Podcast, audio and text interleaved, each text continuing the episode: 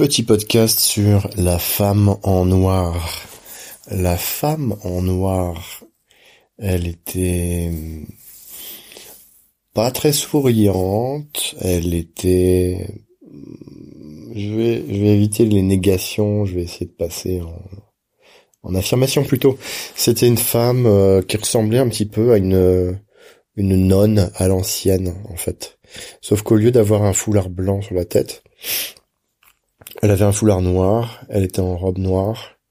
C'était le genre de robe noire, foulard noir euh, qu'on a dans les confessions musulmanes d'Asie centrale, euh, puisque bah on peut quasiment dire qu'on est en Asie centrale, euh, dans le Caucase, en tout cas très proche. On a des peuples très variés, très colorés. Et là, en l'occurrence, quand on est au mont Elbrus, on est en Cabardino-Balkari. Cabardino-Balkari. Donc on a des gens qui sont en très grande majorité euh, musulmans. Alors c'est assez rigolo parce qu'on a traversé euh, toute une région, toute une région, excuse-moi je baille, hein. il est tard, on a eu une grosse journée. On a fait beaucoup de kilomètres, on a eu beaucoup de choses, c'était très très intense comme souvent. Et euh, et en fait, on a traversé des contrées. Euh, ouais, on est très très, on est quand même assez loin de Moscou. Là, on est. Alors, j'ai même pas regardé à combien d'ailleurs on est de Moscou, mais je pense qu'on est au moins à 1000, 1000, 1500 kilomètres de, de Moscou, dans le sud. Euh, on est loin de Paris, dans le sens où on a, on est à, je sais pas, 2500, 3000 kilomètres de Paris. Et, et en haut des pistes, en fait, pas en haut des pistes, mais en haut du téléphérique, euh, de cette station du bout du monde parce qu'on on prend d'abord la route jusqu'au bout de la route, il n'y a plus de route, on arrive à cette station, c'est la dernière route. Plus loin, on peut plus y on peut plus aller sauf à prendre les remontées mécaniques et à monter euh, donc la plus haute montagne euh, de, de l'Europe géographique si on veut, si on bien considérer comme telle. Et euh, et euh, en haut du téléphérique, donc il y a ce restaurant d'altitude. Alors c'est un, restaurant d'altitude comme comme n'importe quel restaurant d'altitude hein, pour les stations de ski. Tout tout tout tout ressemble à, ce qu'on a chez nous, sauf que il y a des pots de bêtes euh, assez assez anciennes sur lesquelles on s'assoit sur des bancs avec des grosses tables en bois massif. Il y a euh, des souvenirs en pierre, en pierre polie, en pierre brute euh, un peu grisonné, grisonnant, euh, sur, sur toute une étagère en bois. Il y a des gens qui parlent des langues assez incompréhensibles, même pour qui parle russe, pour, pour qui parle anglais ou français c'est c'est pas du tout des langues européennes. Alors ça pourrait être du tchétchène ou c'était pas du géorgien parce que le géorgien je le reconnais assez bien. C'était pas de l'ukrainien non plus ni du polonais. C'était pas non plus euh, du, du biélorusse.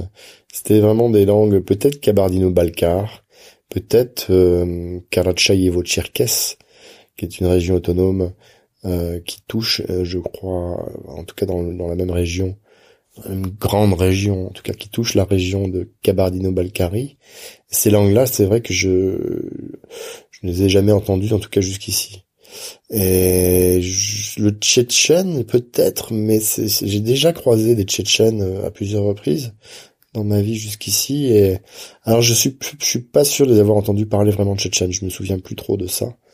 Mais en tout cas voilà, il y a des y y a des physiques aussi très très typés euh, très très typé de, de, cette région du Caucase, euh, euh qu'on reconnaît tout de suite, c'est assez difficile à dire, mais ils ont ils ont les les, les, les, les mentons, les mâchoires très larges, euh, ils ont des les sourcils souvent très broussailleux, ils ont des grosses barbes, euh, souvent très fournies et très très épaisses, et et ils sont assez costauds quoi c'est le, teint mat un peu plus. Ils ont parfois les yeux très bleus. Euh, c'est assez euh, déconcertant. Enfin, c'est un petit peu euh, vraiment différent de ce qu'on peut avoir comme physique, comme physique par chez nous dans les populations du sud, qui qui sont juste pas du tout les mêmes. Et donc cette femme en noir prend les commandes, elle fait la cuisine, euh, elle s'occupe du, du, de ce restaurant d'altitude. Ils sont deux ou trois d'ailleurs en cuisine. J'en ai vu deux, ça c'est sûr, trois peut-être. Elles sont euh, toutes les deux voilées. L'autre, elle est un peu plus euh, voilée, mais en couleur, euh, comment dire, plus plus fraîche, on va dire. Euh, elle doit avoir un voile blanc, elle doit avoir du bleu ciel, peut-être un petit peu de rose. Enfin, enfin c'est un petit peu plus coloré, un peu plus frais que cette dame qui était finalement assez fermée. Alors peut-être qu'elle vivait un deuil, je ne sais pas. Moi, je connais rien du tout en fait à ces cultures. Mais ce que je peux te dire, c'est que bah, déjà, on a extrêmement bien mangé. Moi, j'ai mangé un lagman, c'est une soupe euh, de ces régions-là, je crois. Enfin, c'est une soupe euh, d'Asie centrale. C'est peut-être ouzbek, euh, enfin je sais pas trop en fait d'où ça vient le lagman exactement, parce qu'on en mange aussi dans plusieurs pays. Donc voilà, j'ai mangé aussi des mantis. Mantis, c'est comme des gros pelmeni à la viande. Ils sont parfumés un petit peu autrement, avec de la smietana et de la nette. La, smetana, c'est de la crème fraîche, en fait. C'est leur crème fraîche c'est pas tout à fait comme la nôtre.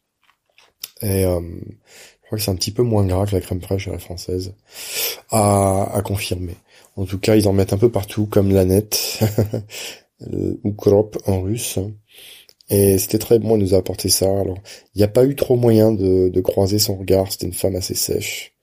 Et, euh, et donc, comme je te le disais, ils sont de confession euh, musulmane dans cette euh, région, au point que euh, toutes ces vallées qu'on a traversées pendant plus de deux heures avant d'arriver, je pense, à l'Elbrus, les villages qu'on a pu traverser, les uns derrière les autres, et les petites villes aussi, on a on a vu pratiquement que des mosquées et aucune église orthodoxe.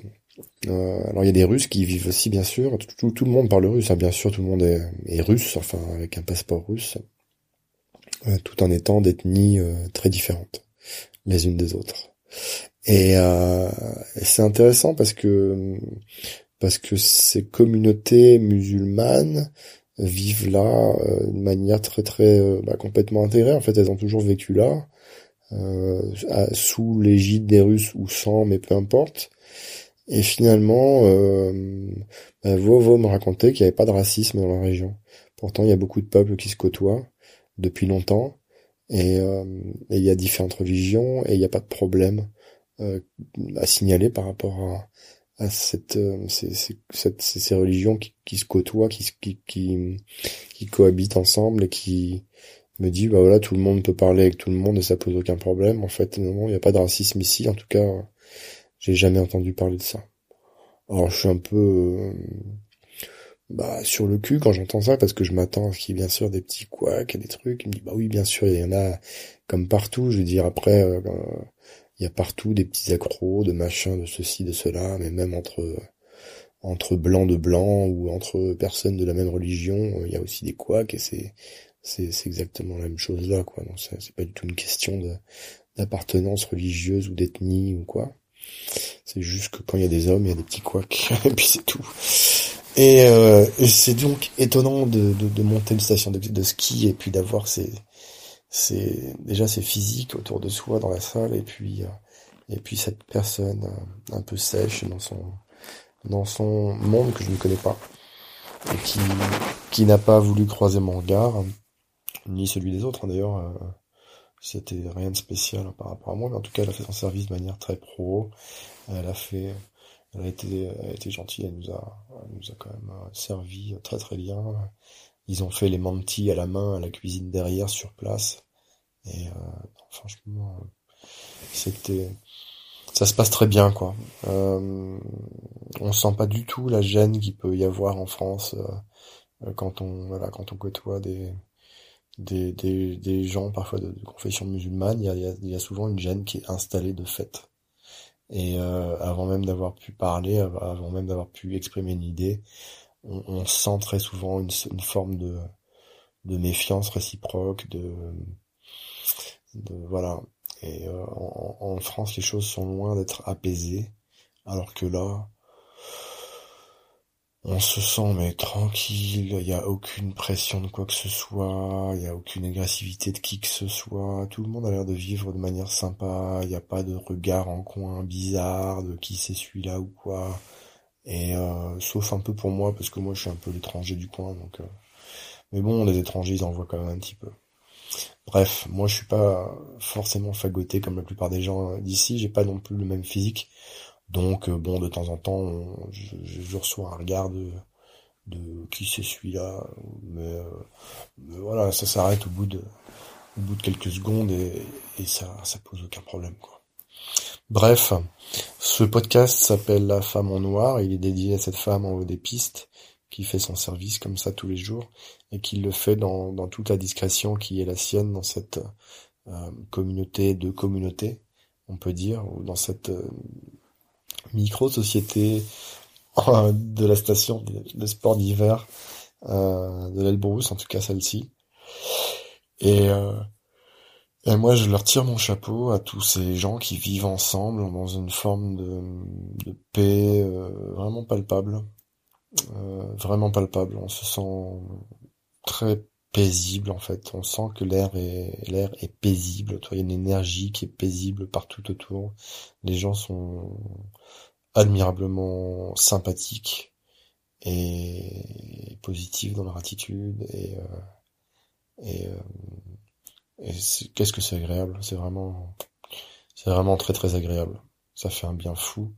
On se sent ben reposer, on n'a pas besoin de sortir avec son armure euh, comme on peut avoir besoin par chez nous. Bref, voilà pour cette femme en noir. Euh, j'espère que tu as pu apprécier euh, ce contenu. C'est pas un sujet abordé très souvent du tout quand on aborde le sujet de la Russie, mais c'est aussi pour ça que je fais russie.fr depuis le début. C'est parce que il y a une richesse monstre dans ce pays qui vient de tous ces apports culturels, qui vient de ces spécificités qui font que ça marche bien aussi entre ces différentes euh, cultures, même s'il y a eu des, il y a eu des horreurs hein, dans, l'histoire bien sûr, il y a eu une, une russification euh, euh, imposée à, énormément de peuples qui voulaient pas forcément la souveraineté des Russes sur leur culture et tout ça, mais finalement les choses se sont plutôt bien tassées. Et, et les gens se, ça se voit quoi, c'est plutôt cool. Voilà, merci d'avoir suivi ce podcast. Je t'invite à laisser un petit commentaire et on se retrouve en image sur euh, l'Instagram et sur la chaîne YouTube comme d'habitude. Merci.